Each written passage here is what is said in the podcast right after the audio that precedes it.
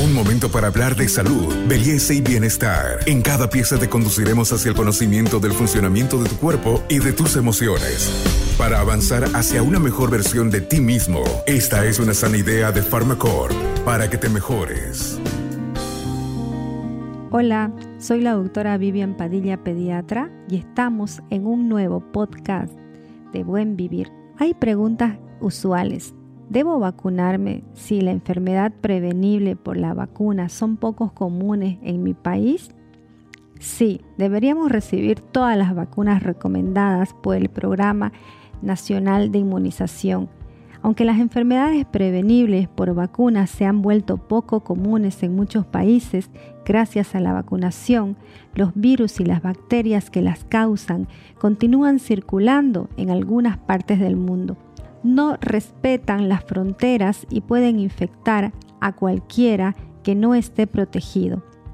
La vacunación es la mejor manera de evitar que las enfermedades prevenibles por vacuna se propaguen y alcancen la, inmunidad comunitaria, también conocida como inmunidad de rebaño, que ocurre cuando hay suficiente gente inmune a una enfermedad para que su propagación sea improbable.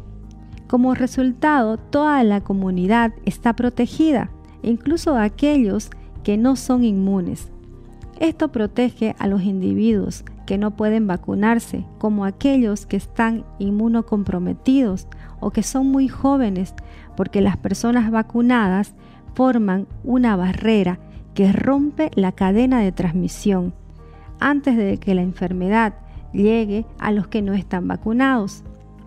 Los programas de inmunización exitosos, como las sociedades exitosas, dependen de la cooperación de cada individuo para garantizar el bien de todos. ¿Son las enfermedades prevenibles por vacunación una parte inevitable de la vida? No, las enfermedades prevenibles por vacunación no tienen por qué ser hechos de la vida, las enfermedades como el sarampión, las paperas, las rubiolas son graves y pueden llevar a complicaciones graves, tanto en niños como en adultos.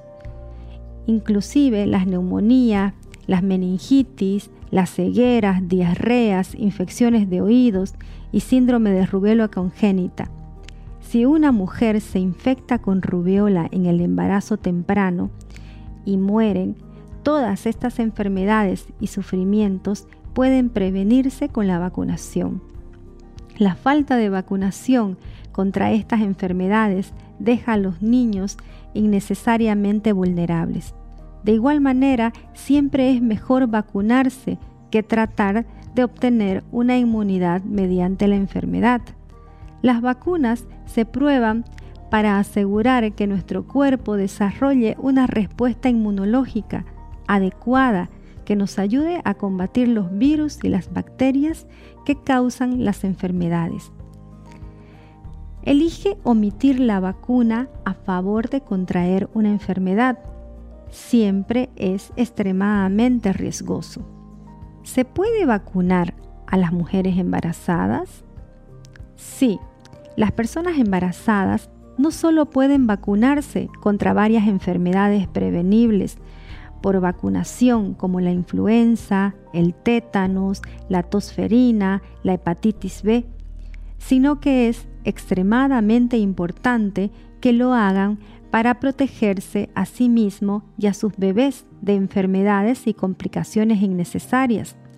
Algunas vacunas, como la SRP y la vacuna contra la varicela, no deben administrarse a las personas embarazadas pero pueden administrarse antes o después del embarazo.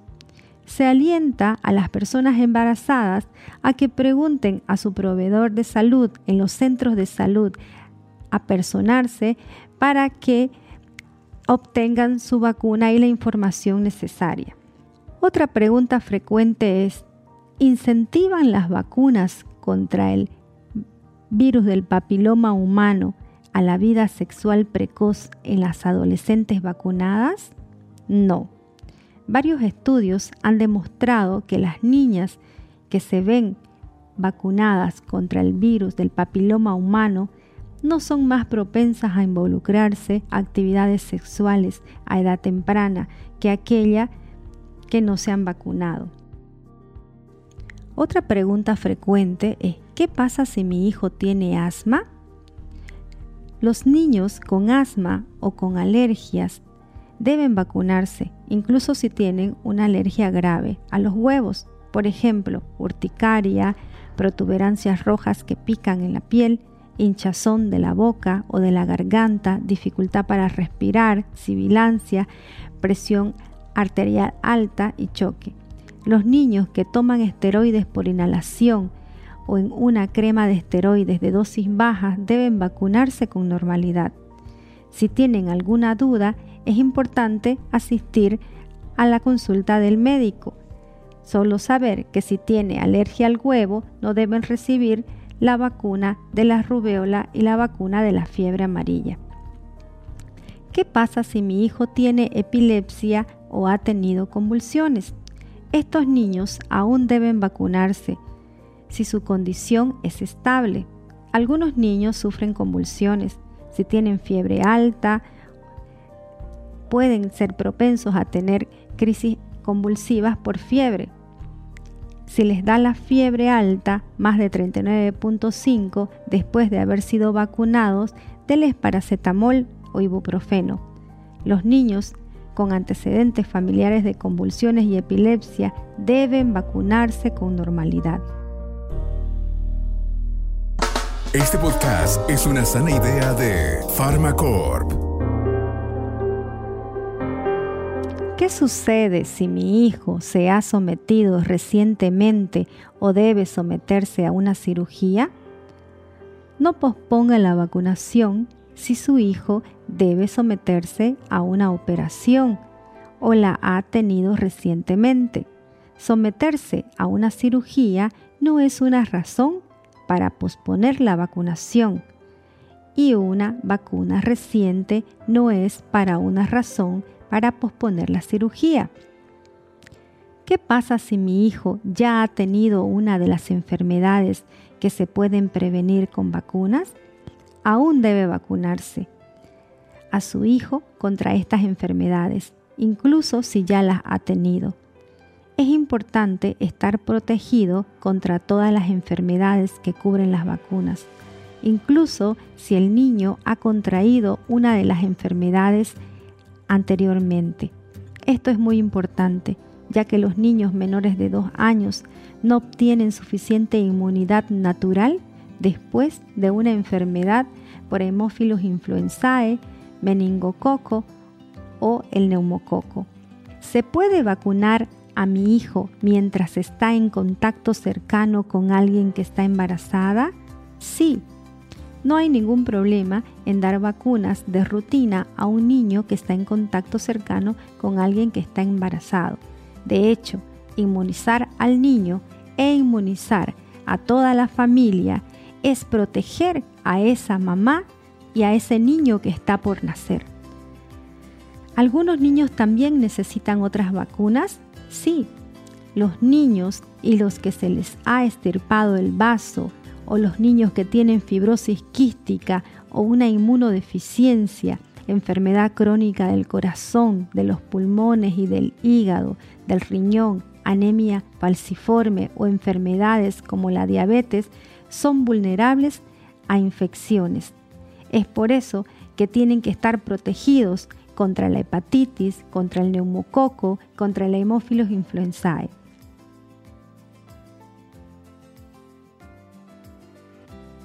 ¿Está bien retrasar la vacunación?